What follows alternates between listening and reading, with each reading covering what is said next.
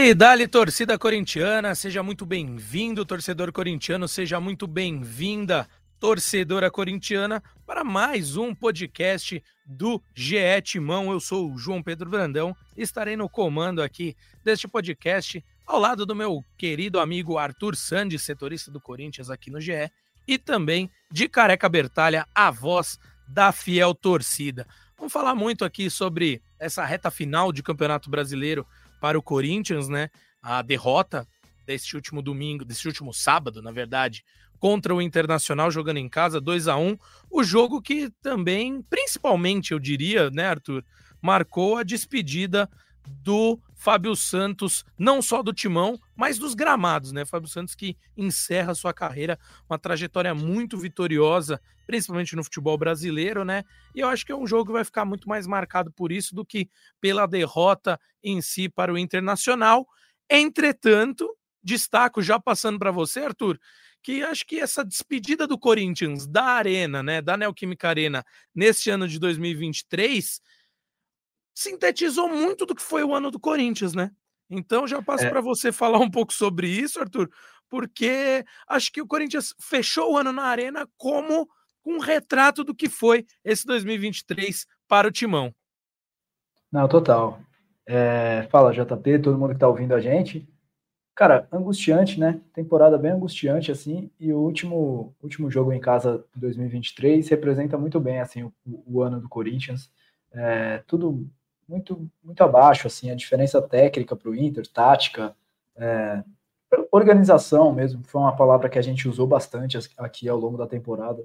É, o Corinthians não chegou pronto para a reta final da temporada e por isso que foi é, de novo abraçado aí pela briga contra o rebaixamento, né, até o finalzinho, tudo bem angustiante assim. É, e acho que ficam Claro, né, a despedida do Fábio Santos é, foi importante, foi marcante, né, um sábado bem marcante assim para todo mundo que foi lá para a arena, mas também tem esse lado que é um pouco da água do chope assim na despedida, que é esse lado melancólico assim de um ano que que vai representar muito pouco, né? O torcedor vai olhar para trás e vai lembrar desse ano como algo muito angustiante, assim, de rodadas que passam e o Corinthians não consegue é, se estabelecer no campeonato. O Corinthians não se estabeleceu no Brasileirão em momento nenhum, assim. A gente está falando de 37 rodadas já. É, então fica um pouco dessa angústia assim de o torcedor de das coisas não não, não conseguir o time não conseguir fazer as coisas acontecerem em campo. Ficou muito clara a diferença para o Inter. É, 90 minutos. Primeiro tempo foi muito mais óbvio isso. O Inter fez praticamente o que quis. É, saiu jogando da forma que quis. O meio campo do Corinthians não encaixou. O Mano, inclusive, fala sobre isso na coletiva. É, depois você consegue é, estabelecer algum tipo de equilíbrio, meio, mais, muito mais na superação, assim, no, no, vamos lá, na torcida, do que exatamente na, numa pressão mais é, estruturada, assim, organizada. É, mas o Corinthians teve uma bola para empatar o jogo, né, no finalzinho, uma ou duas, assim, já depois da expulsão do Lucas Veríssimo. A bola não entrou, é, não é todo dia que você vai conseguir compensar problemas táticos com superação. E eu acho que até isso sintetiza um pouco do que foi a temporada no, do Corinthians, né, Arthur? Que por muitas vezes conseguiu resultados na base da empurrância ali, né? Exato. Como você bem disse, da superação, muito mais do que por um bom futebol. É bem verdade que também teve, tiveram alguns jogos mais raros, é verdade, mas de um bom futebol e que não se traduziram é. É, em resultado, né? Mais raro, uhum. como eu disse, mas também é, existiram nesse ano. Então, eu concordo, concordo com você que, que é melancólico esse fim de 2023, principalmente pelo fim da carreira de um grande jogador, para muitos uhum. um ídolo do Corinthians, é, ao meu ver também, pelo tanto. É, Acho que sim, né? tempo que ele defendeu a camisa corintiana, pelo sim. tanto tempo que, pelo tanto de títulos que ele conquistou, vou até trazer essa pauta para o Careca uhum. Bertalha, nossa voz da torcida aqui. Já já ele está entrando para falar com a gente. Mas, Arthur, a gente que falou muito de desorganização do time é, do Corinthians, principalmente quando eu estava com o Luxemburgo no comando, eu consegui enxergar um Corinthians um pouco mais organizado ontem, mas que ainda cede muito espaço, que ainda comete muitas falhas. E eu queria é. perguntar para você se isso passa pelas peças mesmo também, porque a gente por muito tempo falou de desorganização tática, eh, do quanto o Corinthians cedia espaço para os para os adversários, principalmente sob o viés é, do treinador, sob o viés tático da coisa, mas cara, as peças também não contribuem, né? Por muitas vezes tem um ajuste ali, as, os jogadores não conseguem cumprir exatamente o que o técnico gostaria. Uhum. E a gente viu o Mano Menezes muito nervoso à beira do campo ontem, né? Dando bronca em todo mundo. Sim. E eu acho que passa muito pelas peças também, né? Cara, sim, acho que a resposta clara e óbvia é sim. Mas eu queria fazer uma diferenciação, assim, é, raciocinando da, a partir do, do ponto de que o time titular do Corinthians ele não é ruim, cara. É, se a gente pensar no time que jogou contra o Inter, mais o Yuri Alberto, peça por peça, assim, se você avaliar o que os caras já fizeram, ou o que eles ainda têm condições de fazer, no caso dos mais experientes, né? É, o time não é ruim, o time titular. O problema do Corinthians, o maior problema, é a profundidade do elenco, né? Uhum. É, se olhar para o banco de reservas, como foi contra o Internacional, e as opções ali praticamente só, só jovens, né? Só jovens da base. O Mano, inclusive, fala sobre isso é, depois do jogo. É, não é um recado tão claro assim, de ó, precisamos de reforço, mas fica implícito ali. Quem, quem prestar atenção é, consegue perceber isso. É, ele, ele manda o recado: olha, você não consegue jogar jogos grandes como esse, ganhar jogos grandes como esse com frequência, tendo só garotos entrando durante o jogo. É, claro, ele fica irritado na beira do campo. Tem, tem uma sequência de lances do Wesley, né? Que, que irrita muito uhum. ele. Depois ele, ele chama o Wesley para conversar, e até um momento é, específico assim do jogo. E depois o Wesley faz uma grande jogada, assim, é, que é uma chance de gol, a melhor, talvez, do Corinthians, já no finalzinho. É, claro, né? O garoto a gente fala sempre, né? Eles vão, vão errar, vão acertar. Não tem ainda um padrão de, de atuação, não deu tempo ainda para eles mas o Corinthians tem alguns bons valores. Mas especificamente da tua pergunta, assim, é, acho que parte um pouco disso, assim, falta peças, claro. É, a gente pode considerar que teve alguns reforços, né, com, com, alguns desfalques, perdão, contra o Inter, mas no geral, quem prestou atenção na temporada do Corinthians sabe, faltou jogador, principalmente do meio do ano para cá, é, faltou jogador nesse segundo semestre. E, mas eu acho que nem tudo se explica por isso, sabe? É, boa parte dessa, desse problema todo é do Corinthians está sempre se refazendo, né? Uhum, Parece que é um time está sempre em reconstrução, já desde o ano passado era assim. É um assunto que a gente, que a gente sempre bate aqui. É, de mudança de treinador, mudança de esquema, mudança de prioridades entre os campeonatos. É, é difícil, cara. Você chegar na, na, na penúltima rodada, ou na última rodada agora, você não, ainda não tem padrão de atuação assim do Corinthians. Às vezes joga bem, faz um jogo de superação aqui, às vezes consegue encaixar bem no, no, esquema do adversário, mas no geral são jogos como o que foi contra o Inter, assim, o adversário é mais organizado, só aí ele já sai em vantagem, sabe? Os jogadores se conhecerem, se conhecerem, conhecerem um esquema que estão que estão atuando, ter um elenco mais profundo, já sai em vantagem no jogo contra o Corinthians. Eu acho que o jogo contra o Inter parte um pouco daí, assim. Tem outras questões, claro, todo jogo tem suas camadas, né? mas acho que isso explica o jogo contra o Inter, explica boa parte da temporada do Corinthians, sim. Com certeza, Arthur. E a mudança de rota, como você muito bem destacou, e eu concordo plenamente, não passa apenas pela mudança de treinador, pela, pelas mudanças de forma de jogar, mas também pelas mudanças de foco e objetivo do time na Sim. temporada. O time Sim. começa, né, buscando disputar todos os títulos possíveis ali, mas principalmente focado é, no Campeonato Brasileiro, na Libertadores, vamos falar principalmente da Libertadores. Aí de repente uhum. o Careca cansou de falar isso, ele até já vai entrar para participar aqui com a gente.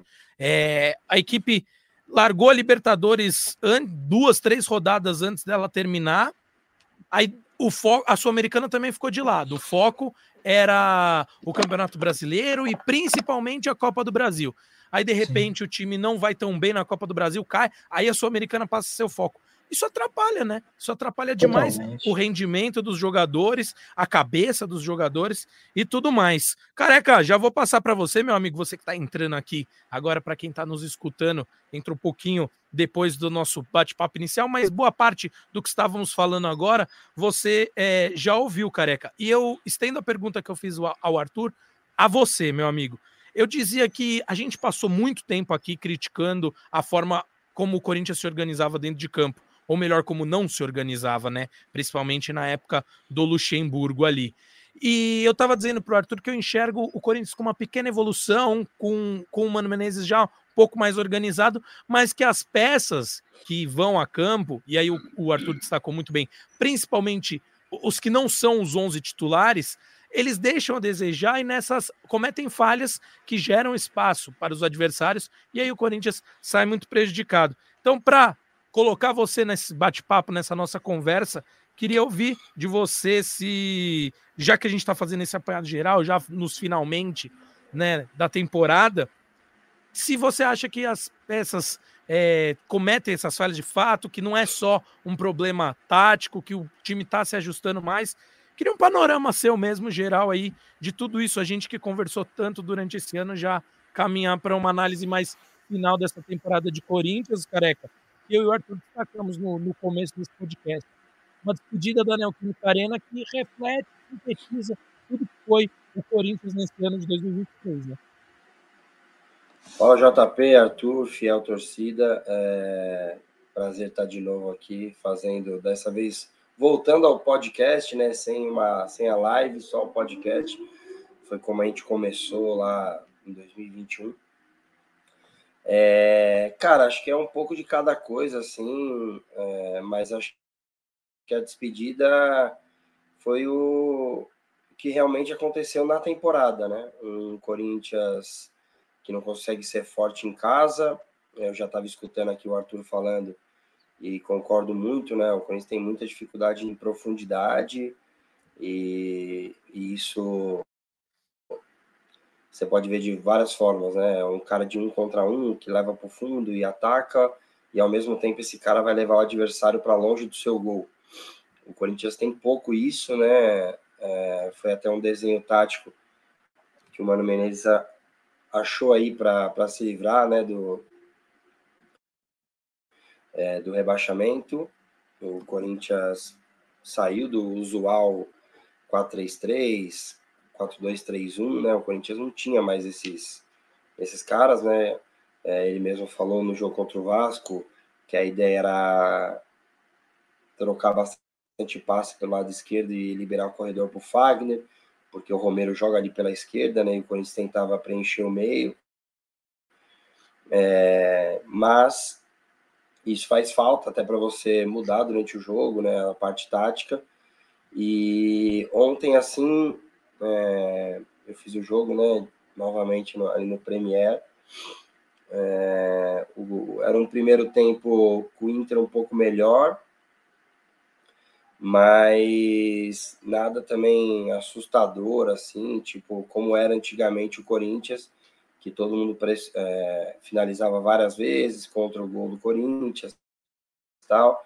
E daí, não sei se vocês, vocês falaram isso, se vocês separaram na hora, o gol do Inter é de uma pressão mal feita que o Corinthians tenta fazer. O Moscardo e o Fagner vão no mesmo lado, ali no lado direito, uhum. e daí o Inter consegue sair é, da pressão e, e, isso é normal. Quando você consegue sair dessa primeira pressão, você vai pegar em superioridade numérica, foi o que o Inter fez. E a, acho que daí entra a parte tática, não só jogadores, mas o Mano Menezes ainda não teve esse tempo todo para trabalhar é, vários aspectos. Acho que ele tentou primeiro é, proteger a casinha, e assim o Corinthians mudou mesmo, um time que sofria mais finalizações no Campeonato Brasileiro. Depois o Mano Menezes é um dos que menos sofre, é, mas não dá para organizar tudo, né?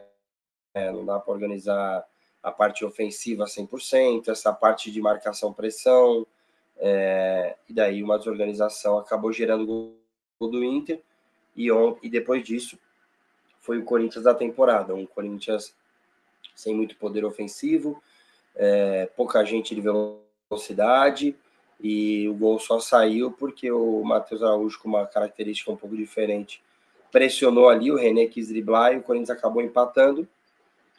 É, mas no geral foi um jogo ruim do Corinthians, mais um, né?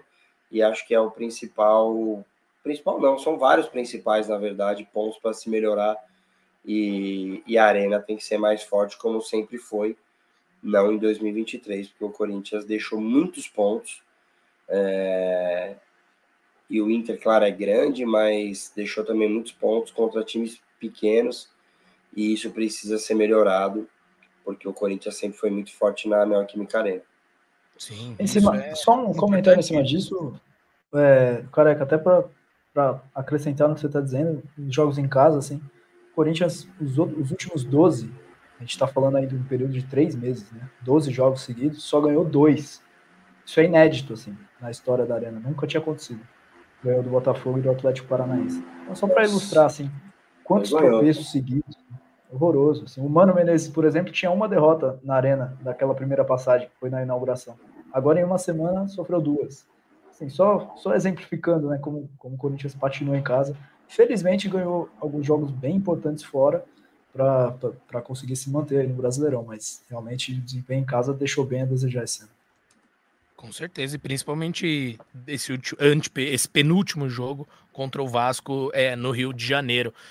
Careca e Arthur, queria falar, já finalizando essa parte do jogo contra o Inter, e a gente também né, usou isso de pano de fundo para falar muito sobre a temporada do que foi o Corinthians, e nessa mesma pegada, queria falar sobre um cara que se transformou é, nas mãos do Mano Menezes, né, que é o Angel Romero. O cara foi decisivo nessas últimas partidas, tem feito muitos gols, e a gente não podia deixar de repercutir aqui. Eu até peço perdão a vocês dois, caso, como eu estive longe, né, nas últimas três, quatro edições aqui do nosso GE Corinthians, se vocês já tiverem falado sobre isso, mas nunca é demais repercutir mais um pouquinho. Afinal, Romero fez mais um gol nessa última partida contra o Internacional. Então, queria falar um pouco sobre Romero, sobre a importância dele e sobre como é possível que um jogador seja muito mal aproveitado por um treinador e seja muito bem aproveitado por outro, como é, essa chavinha muda, né? E a gente pode falar de diversos outros jogadores, de outros clubes, pegando um exemplo que me vem à cabeça rapidamente, o Everton Cebolinha, né? Com o Jorge Sampaoli, com o Tite, jogador completamente diferente. Então, queria falar do Romero e dessa vez vou começar pelo Careca. Eu sei que ele acabou de falar, Turito, mas por um motivo especial, porque o Careca sempre fez questão de destacar isso. Ele falou: criticou muito o Romero quando o Romero estava jogando mal com o Luxemburgo, mas ele falou: cara, não tenho nada contra o Romero, muito pelo contrário. Se ele jogar bem, eu vou elogiar. Então, careca, esse é o momento. Eu acho que ele tem jogado bem, tem sido importante. Então, eu queria que você falasse um pouco sobre o Romero, até essa identificação que ele tem com o Corinthians, que isso ele sempre demonstrou, sempre de deixou muita luta, muita gana dentro do campo. E pegando esse pano de fundo, né, para dizer como um jogador pode melhorar é, num outro aspecto tático nas mãos de um outro treinador. É importante a gente falar dele, né? A gente até comentou aqui depois do. Não sei se foi depois do jogo do Vasco, é, que ele fez os dois gols, acho que sim. É, cara, são cinco gols nos últimos cinco jogos. O, o não rebaixamento do Corinthians que só vai ser finalizado e concretizado lá por volta de umas 8h15 de hoje. é, hoje agora a gente ainda não pode falar isso, né? é, mas passa por, por Romero. Uhum. É, vai, eu recebi muita mensagem, muita, mas muita mesmo. Não vai pedir desculpa pro Romero tal? Claro que não. Obviamente que não vou pedir desculpa. porque eu tô aqui para opinar. Se eu ficar esperando acontecer é, para dar minha opinião, pô, aí é a profissão mais fácil do mundo, né? É, comentar futebol. Então, assim, a contratação dele, na minha, na minha visão, foi desnecessária. É, o Corinthians sofria ali na eu, eu até brincava com o Braga, né? Eu falava, Braga, o problema do Corinthians é ofensivo ou defensivo? Ah, o problema é ofensivo. Pô, então não tem cabimento trazer o Romero. Porque ele sempre se. Mesmo ele tendo sido artilheiro da arena, tal, por um período, inclusive agora tem a chance novamente, né? Tá próximo ali do Roger Guedes, né? Acho que tá a dois ou três gols. É, a média dele é, era baixa, né? Ele teve que jogar muitos jogos para chegar nesse número. Então ele sempre se destacou por auxiliar ali o lateral, ser muito importante é, ele fazia gol em clássico também, foi uhum. importante nesse sentido. Mas a parte defensiva dele é o que mais chama atenção, o que mais chamou atenção desde o, sei lá, primeiro ano dele no Corinthians. logo que ele chegou, ele era um atacante mais de velocidade, de fazedor de gol, no seu portenho, mais metido, habilidoso, assim. É, mas, mas logo ele acabou se destacando pela parte defensiva. É, ele não fez uma boa temporada no geral, mesmo tendo feito esses gols. Eu, eu acho que é uma, uma temporada abaixo, assim. Mas obviamente que nessa reta final ele foi o destaque, passou muito por ele. O Corinthians hoje está podendo, mesmo com tantas derrotas, com vexames, como foi o jogo contra o Bahia, né? Que vai ficar na história, nós vamos falar dele várias vezes durante a nossa vida, né? É, ele acabou se destacando, sim, e tem sido importante, tem se dedicado, tem feito gols. E ontem jogou praticamente três funções. Né? O Romero ontem começou pelo lado esquerdo, depois jogou de nove, depois com o Felipe entrando ele recuou até para tentar começar umas jogadas, ele até errou um passo uma hora que gerou um contra-ataque do Inter, mas dedicação nunca deu para falar do Romero, mesmo porque, como você disse, obrigado por relembrar, eu não estou aqui para perseguir ninguém, né, cara? Eu quero uhum. que todo jogador vá bem no Corinthians, porque o Corinthians vai ganhar, eu vou ficar feliz e nós vamos ter conteúdo aqui para discutir. É, então, porra, tá indo muito bem. Esse final de temporada dele é muito bom.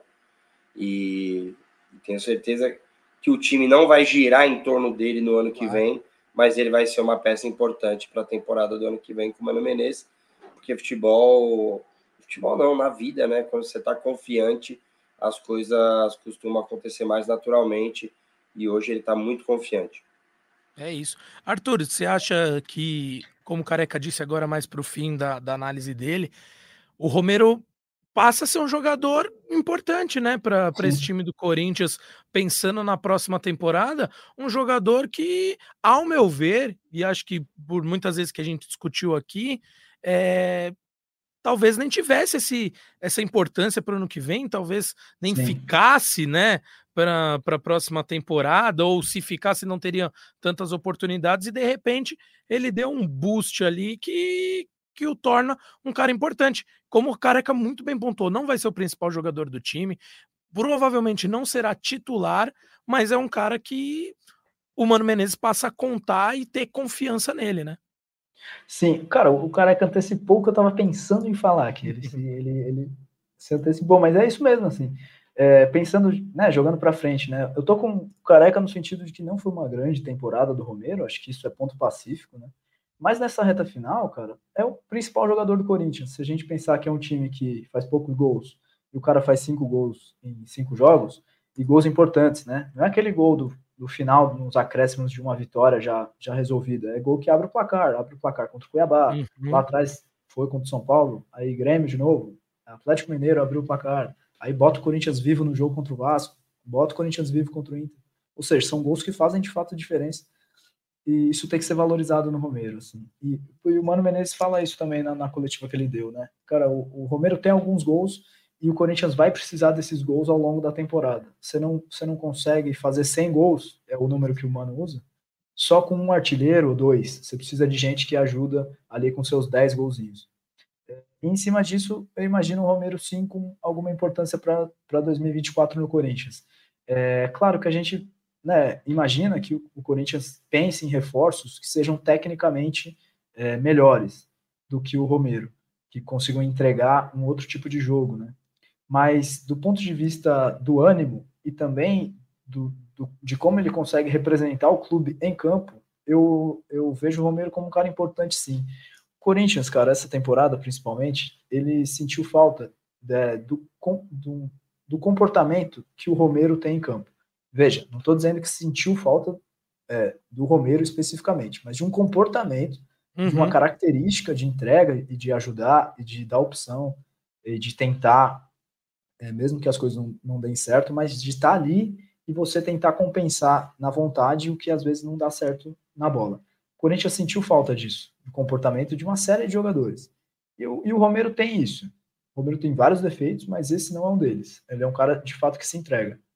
E, e Eu penso que o Corinthians precisa reencontrar esse tipo de característica anímica em 2024. Isso para mim é fundamental. Assim. Não adianta você querer refazer o elenco com a cabeça que fez esse elenco aqui. O Corinthians não vai ser, com o Mano Menezes, não vai ser um time que vai ter 80% de posse de bola, vai ficar tocando bola e vai ganhar jogo de goleada. O Corinthians vai ter que brigar, cara. Até pelas condições que tem, a dívida que tem. O Corinthians tem que entrar em campo para brigar, para disputar, para botar o pé em dividida. E o Romero representa um pouco dessa necessidade para mim. E vem daí parte da importância dele.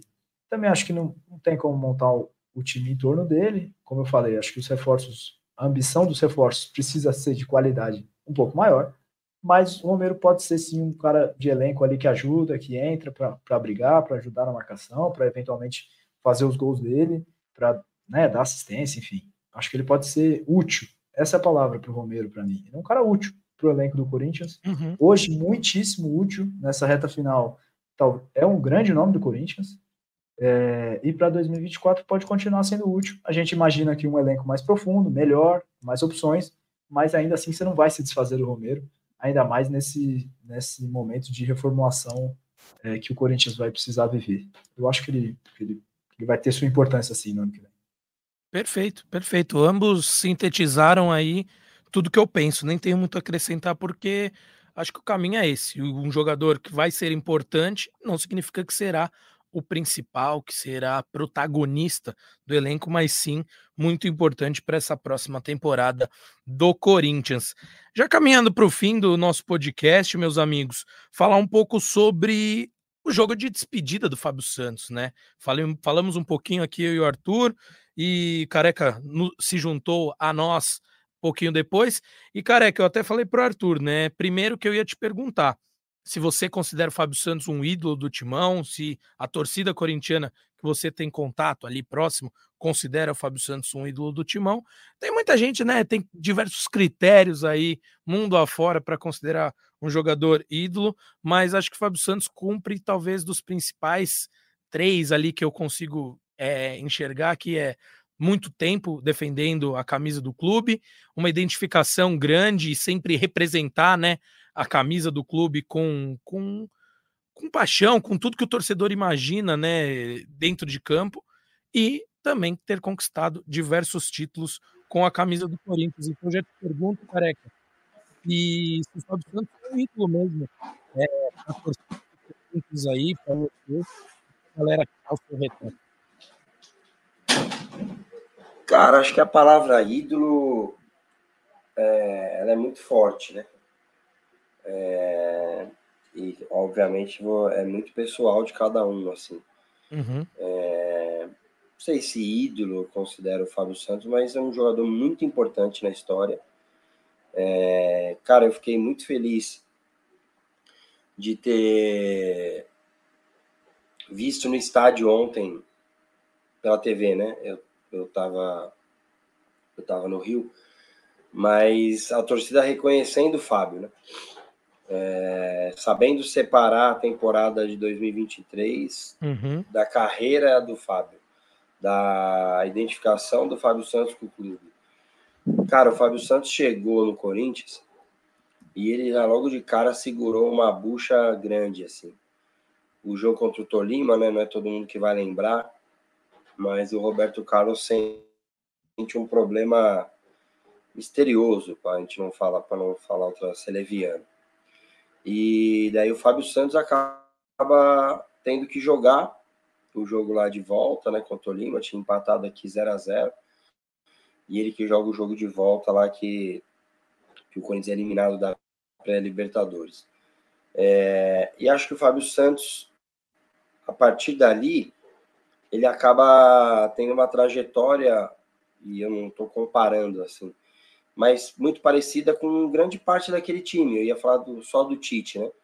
Mas era uma. Ele acabou fazendo parte da mesma galera ali, Alessandro, é, Tite, Ralph, que acabaram passando por essa frustração é, e dando a volta por cima, né? O Corinthians naquele mesmo ano é campeão brasileiro, no ano seguinte é campeão da Libertadores, da, do Mundial, e fora outros títulos, né, até ele sair para o futebol mexicano.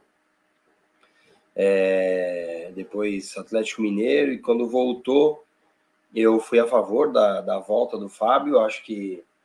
Mas eu lembro que eu fui a favor é, do Fábio já sendo poupado. A minha ideia já era um Fábio é, sendo um espelho ali no, no dia a dia, é, passando o trono mesmo para o próximo. Acho que era o. Não sei se era o Arana. Não, o Arana já tinha subido e tal. Não lembro quem era, assim, mas era um. A ideia era mais ou menos essa. Tipo, acho que era o Piton. É isso que eu ia falar, acho que era o é, Lucas tem um, Piton, né? ter um titular e ter o Fábio ali no dia a dia, sabe? O Fábio é um cara muito querido, assim, por todos, né? A gente viu essa semana como foi, né? O Ceará chorando, o Renato chorando, o Fábio até brincou que já dá para usar esse vídeo aí para despedida do Renato, né? Ele chorou mais que o Fábio. E quando ele volta, é, eu lembro aqui no meu primeiro ano de, de podcast, a gente cobrava muito é, do Silvinho uma um, uma mudança, me fugiu agora a palavra, uma rodízio, um rodízio entre os jogadores. Eu lembro que o Piton ficou 12 jogos sem aparecer, o Raul Gustavo 10. E a gente, a gente falava, pô, mas o Fábio tem uma idade já, cara. E, e era nítido, há dois anos atrás, três anos atrás, que quando ele tinha que jogar dois, três, quatro jogos em sequência, o nível dele caía. É, que a idade chega para mim, para você, para o Arthur, para o jogador de futebol. E o Corinthians sofreu já um pouco com isso naquele ano. Aí quando chega o Vitor Pereira, o Vitor Pereira dá muita chance para a base. E o Fábio vai bem. A gente brincava que ele era o jogador da, das Copas. Ele fez ótimos jogos contra o Boca Juniors, é, no comando do Vitor Pereira, porque o Piton jogava vários outros jogos. Então, Fábio, sei lá, o Arthur deve ter o um número aí. É, se não tiver, vai dar uma procurada rápida enquanto eu falo. Mas o Fábio deve ter, sei lá, 60 jogos na temporada esse ano. 50 e pouco, sei lá. No ano passado, ele deve ter tido tipo 40. É, algo assim, eu não tenho muita ideia, estou chutando mesmo os números aqui. É, mas isso faz, fez uma diferença. Então, assim, eu acho que o ano ruim do Fábio passa por ele, claro, ele não dá para só terceirizar a culpa. O Fábio cometeu alguns erros é, que ele não cometia, até por, velo, por velocidade, velocidade não só física, né, de pensamento. Às vezes o, o cara tá pensando na sua frente, assim, ou o seu corpo não acompanha. E acho que passou muito pelo planejamento do clube. O Corinthians tinha. Aí, ó, o Arthur acho que já achou os números.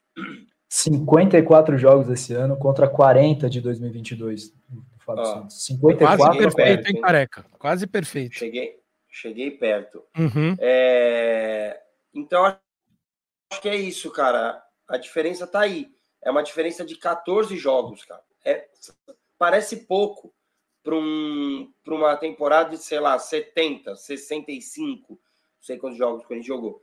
Parece pouco, mas não é, é pouco. Não é pouco. Uhum, a gente está falando em 30% a mais de jogos, né? 30%, 40% a mais. E isso faz diferença. Então, eu acho que o Fábio cometeu alguns erros, mas o, a, o planejamento do clube prejudicou muito o Fábio. Tirando tudo isso, é, é, é um cara que nunca se escondeu, sempre chamou a responsabilidade, desde lá de, do Tolima, é, multicampeão, identificado pra caramba com o clube. Então, mano, ó, palmas pro Fábio Santos. Ele nem merecia ter acabado daquele jeito ontem. Torci muito para um pênalti, que até ele me cartola. É boa aí, ó. E merece todos os aplausos. É... E tenho certeza que o que ele resolver fazer, e tenho certeza que vai ser ligado ao futebol, ele vai ser muito bom. Boa, careca. Legal. E o seu começo, até por isso que eu falei, tem muita gente que considera ídolo uma coisa muito maior, melhor, mas assim, você é, dissecou tudo isso e eu assino embaixo. É, ontem, acho que todos nós pensamos, víamos aquilo como gostaríamos de um fim melhor para a partida por ser o fim de um jogador tão importante para o Corinthians. E Arthurito, passo para você também falar um pouquinho sobre. É, e o Pedro teve a chance, como... hein? Já que nós teve, já falamos do teve. jogo, o Pedro teve a chance, hein? Teve. É. O, o Arthurito, então, para você falar um pouco sobre também essa despedida, já uma pincelada, você falou um pouquinho no começo para finalizar, uhum. e também já aproveitar e falar um pouco sobre isso, né? Que o Renato Augusto chorou, também já está mais caminhando para a parte final da, da sua carreira, e o Cássio, né? Que depois deu uma declaração dizendo que não sabe se fica, se vai. Então, falar um pouco sobre o Fábio Santos e finalizar com essa parte aí, se tiver algo a trazer aqui para nós no GE Corinthians, Arthur. É, exato. Em resumo, né? Fábio Santos é um cara muito querido, assim, no elenco, até pelos adversários. A gente viu o jogador do Inter batendo palma pro Fábio Santos. Uhum. Acho que fica essa imagem de um cara que é querido, assim. É, um cara que sempre respeitou o clube, sempre botou a cara a tapa, como o Careca falou. Acho que isso valoriza muito a carreira de um jogador, sabe? É, é, é muito mais fácil você, jogando bola, você se esconder quando o momento é difícil, você não dá uma entrevista, você é, só tentar ficar com o bônus, né? Da carreira. Mas o Fábio Santos é um cara que nunca se escondeu em campo e acho que isso tem que ser bastante valorizado, ainda mais num clube como o Corinthians que, que valoriza isso ao longo da história. Assim.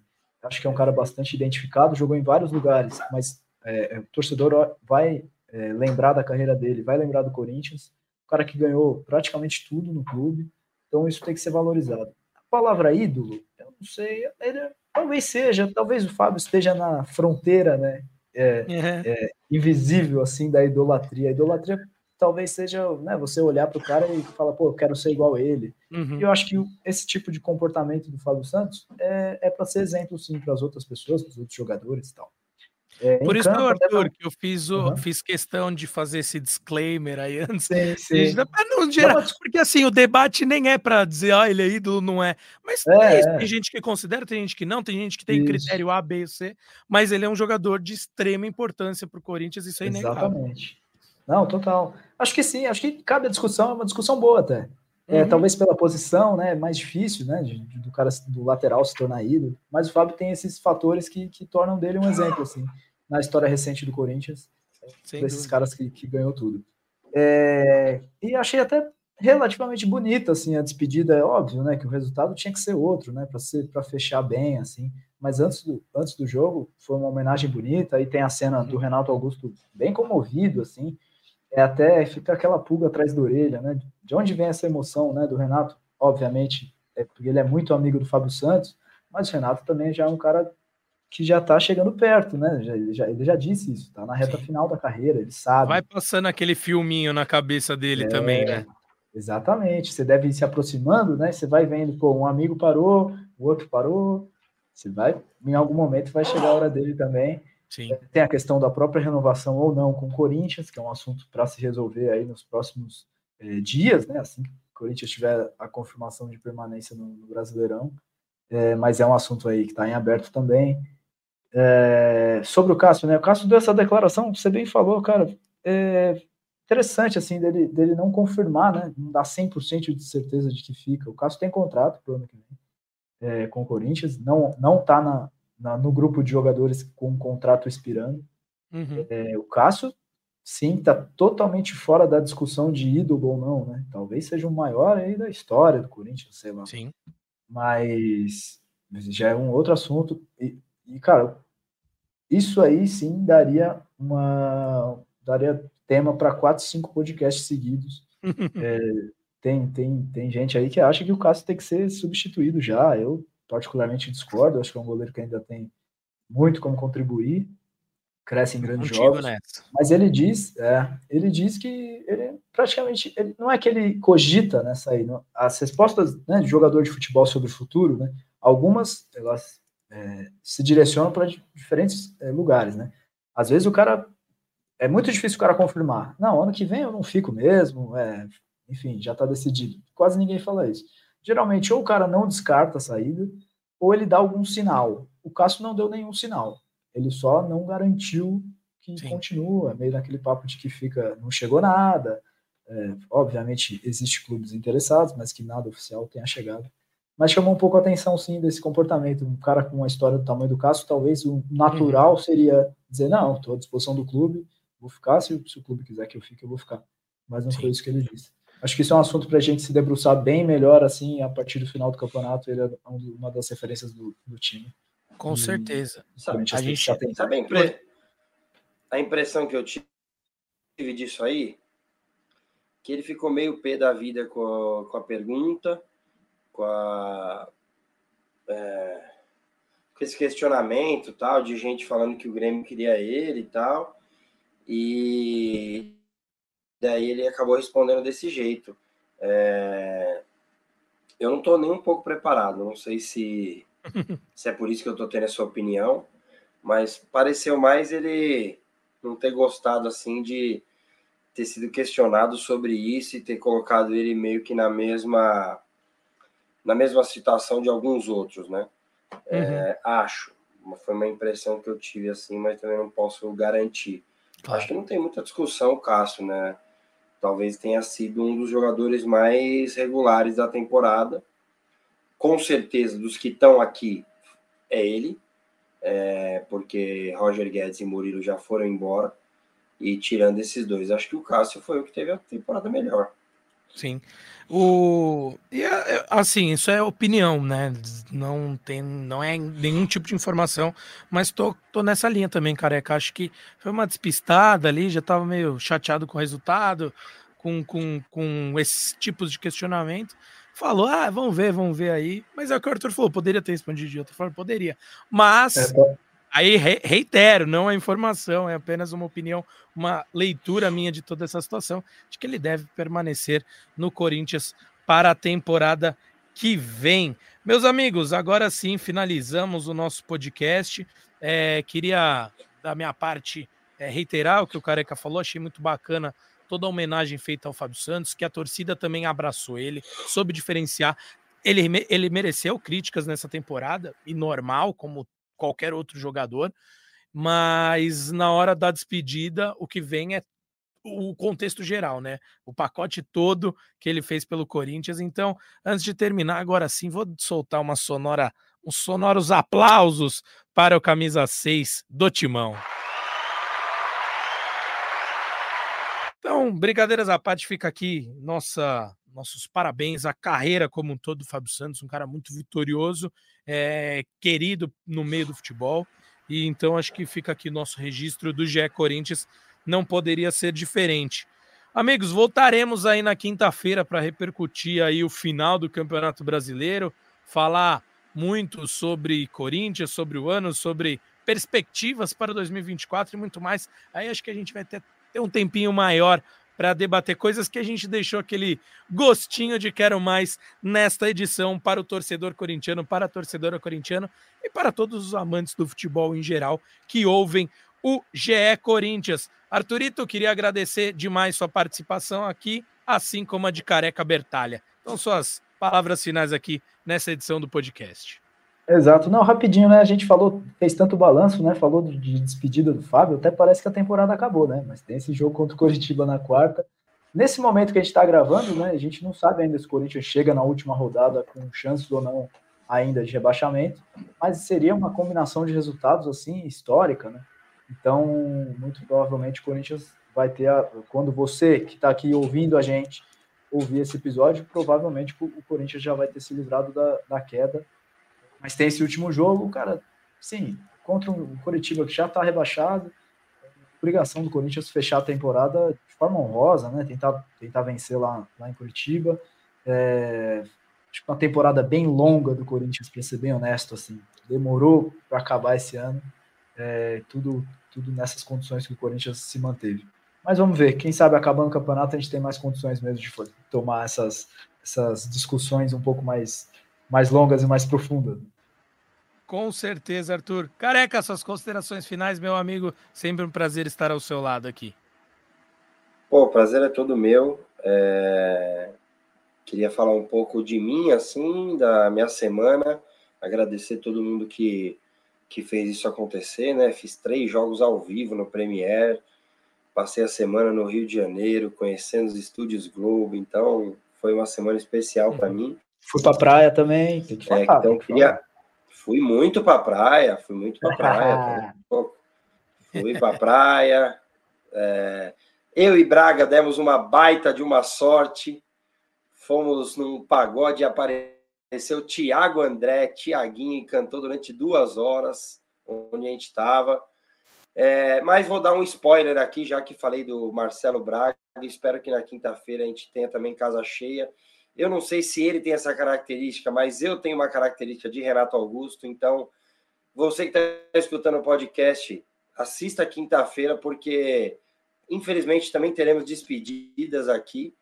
É, eu não falaria nada, mas como ele já postou, é, muito provavelmente esse o que vos fala vai se emocionar. É, então, quinta-feira, assistam, porque vai ser um episódio.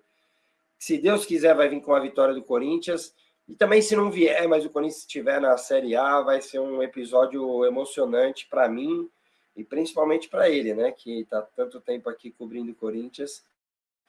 E na quinta-feira, quem não está sabendo ainda, quem não segue Marcelo Braga, tá perdendo uma baita oportunidade, porque o homem no Instagram é demais. Mas na quinta-feira convido todos vocês a assistir aqui, porque vai ser um, uma live emocionante também para todos nós. Muito bem, careca. Eu também endosso esse time aí, do, faço parte desse time aí de Renato Augusto, Careca Bertalha. Eu, que, eu e você que já nos emocionamos este ano aqui Sim. no GE Corinthians, quando o Moscardo né, falou sobre felicidade dele de fazer um gol, a família, da convocação, na verdade, não foi nem um gol, né? Da convocação, convocação. dele para a seleção. Teve da convocação e teve a, o agradecimento do Wesley também para o Luxemburgo, foi bem bonito na temporada. Isso é, gratidão, acho que todo mundo tinha que usar essa palavra como lema de vida. Ser grato Verdade. pelas pessoas que ajudam a gente. Exatamente. Estou contigo e aproveitando, sou muito grato a vocês que estão aqui comigo, ao Bruno Mesquita, que está na edição desta que editará. Conheci pessoalmente, episódio. hein? É, figura. Eu também tive já este prazer. Então, um grande abraço para Bruno Mesquita, que editará este episódio que você está ouvindo, terminando de ouvir nesse momento. Então, aproveito para pedir, né? Agradecer demais a sua audiência e fazer um pedido encarecido. Se você gostou desse episódio, divulgue para seus amigos e amigas para nosso conteúdo chegar mais longe. No mais, um grande abraço. Tchau, tchau.